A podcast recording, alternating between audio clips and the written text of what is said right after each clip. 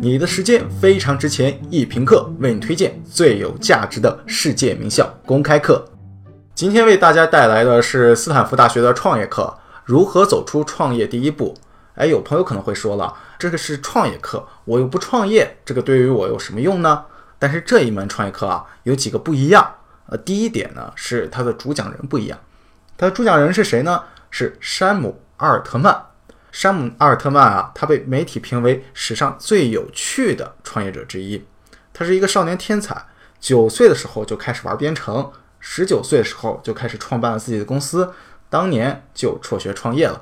哎，在这里我发现一个很有意思的十九岁定律：比尔盖茨十九岁创办微软，辍学创业；马克扎克伯格十九岁创办 Facebook，辍学创业；哎，山姆阿尔特曼十九岁创办 Loops，也辍学创业。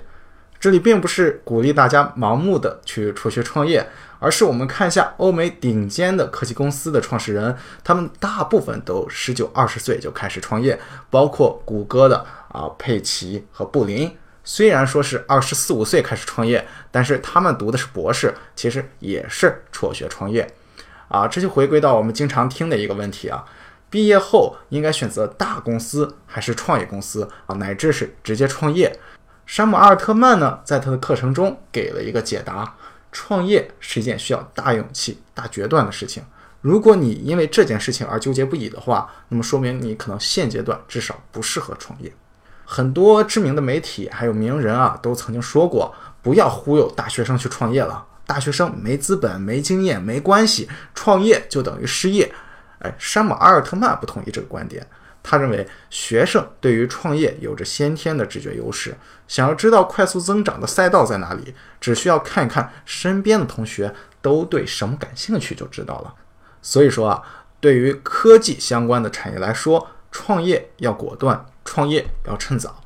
啊，我们再来继续说山姆阿尔特曼啊，山姆阿尔特曼在创业不久之后就拿到了美国风投公司 YC 的投资。现在创业界有一些常见套路，就是啊，投资人投资着投资，感觉哎这个项目真好，逐渐成为了这个被投公司的合伙人。哎，山姆不一样，他是被人投资的过程中，逐渐被投资人给相中了。一二年的时候啊，他四千三百万卖掉了他的公司 Loops，不久之后就出任了 YC 投资的 CEO。山姆阿尔特曼在接手 YC 投资之后，就开始调整发展策略。不仅仅是投钱，在投后管理方面也做了一整套大学式的教育模式，而这套公开课就是他们在 YC 培训的时候的内部教材。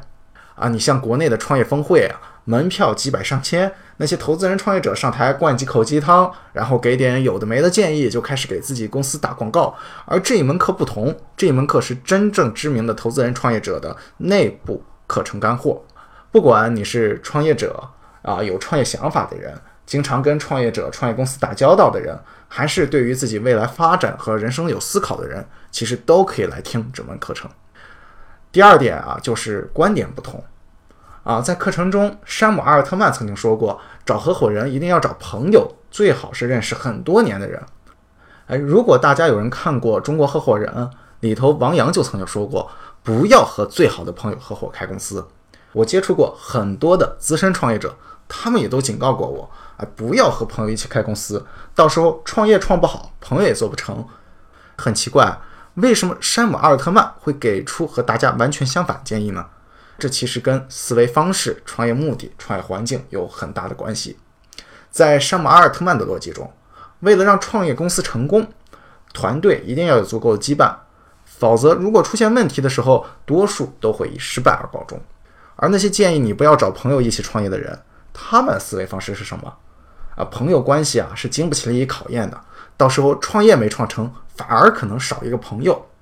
这就是成功者和平庸者思维模式的区别。啊，成功者的思维模式是什么？是思考全部可以推进成功的要素，而平庸者呢，往往还没有开始就已经瞻前顾后了。啊，这同时也体现出了创业氛围的不同。我们的创业太过浮躁了。山姆阿尔特曼在他的课程中曾经讲过，有合适的合伙人比没有合伙人要好，没有合伙人呢，也比随随便便找个合伙人要好。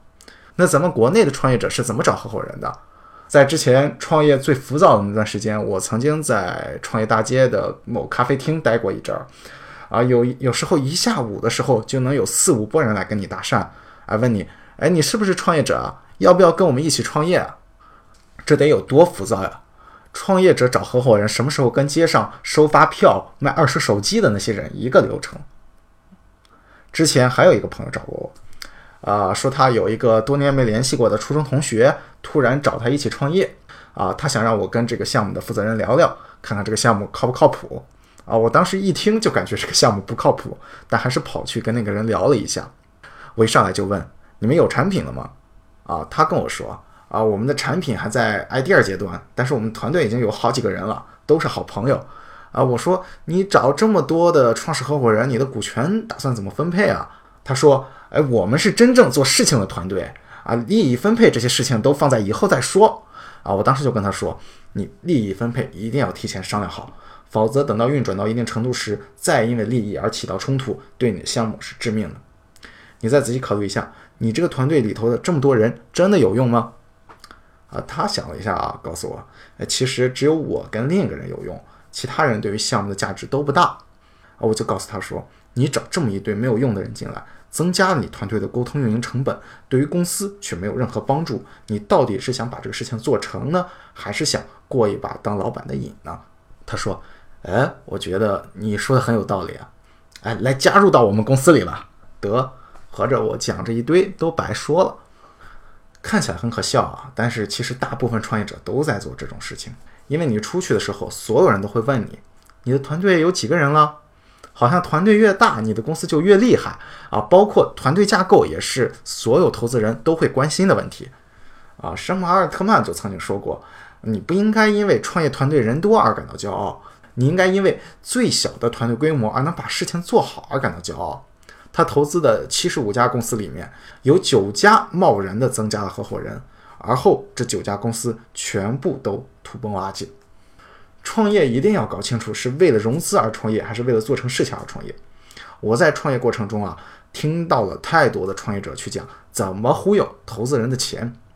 啊，为了融资而去盲目的扩张团队啊，最后对整个团队的基因都造成了致命的影响，这就完完全全是本末倒置了。山姆阿尔特曼啊，在这门课中还说了很多不一样的观点，像什么股权分配应该尽可能的平均分配啊，什么跟投资人要据理力争，少给投资人股份，多给员工股份，在早期宁可损失客户，也不要雇佣平庸之辈。你刚开始的时候不需要太多的用户，而需要的是少量能给你反馈的用户等等。这些跟国内的很多的演讲啊论坛的主流观点是不一样的，但都是站在如何成就一家伟大企业的角度上给出的中肯建议。听完我的介绍，是否对于这门课产生了一点兴趣呢？欢迎来到喜马拉雅易听课频道的易名校专辑，来听听这门课程的中文版授课。啊，如果你感觉课程太长，也可以关注我们的一干货专辑，每周十分钟为你总结出本周课程的全部知识点。你的时间非常值钱，欢迎关注一评课，每周为你推荐最有价值的世界名校公开课。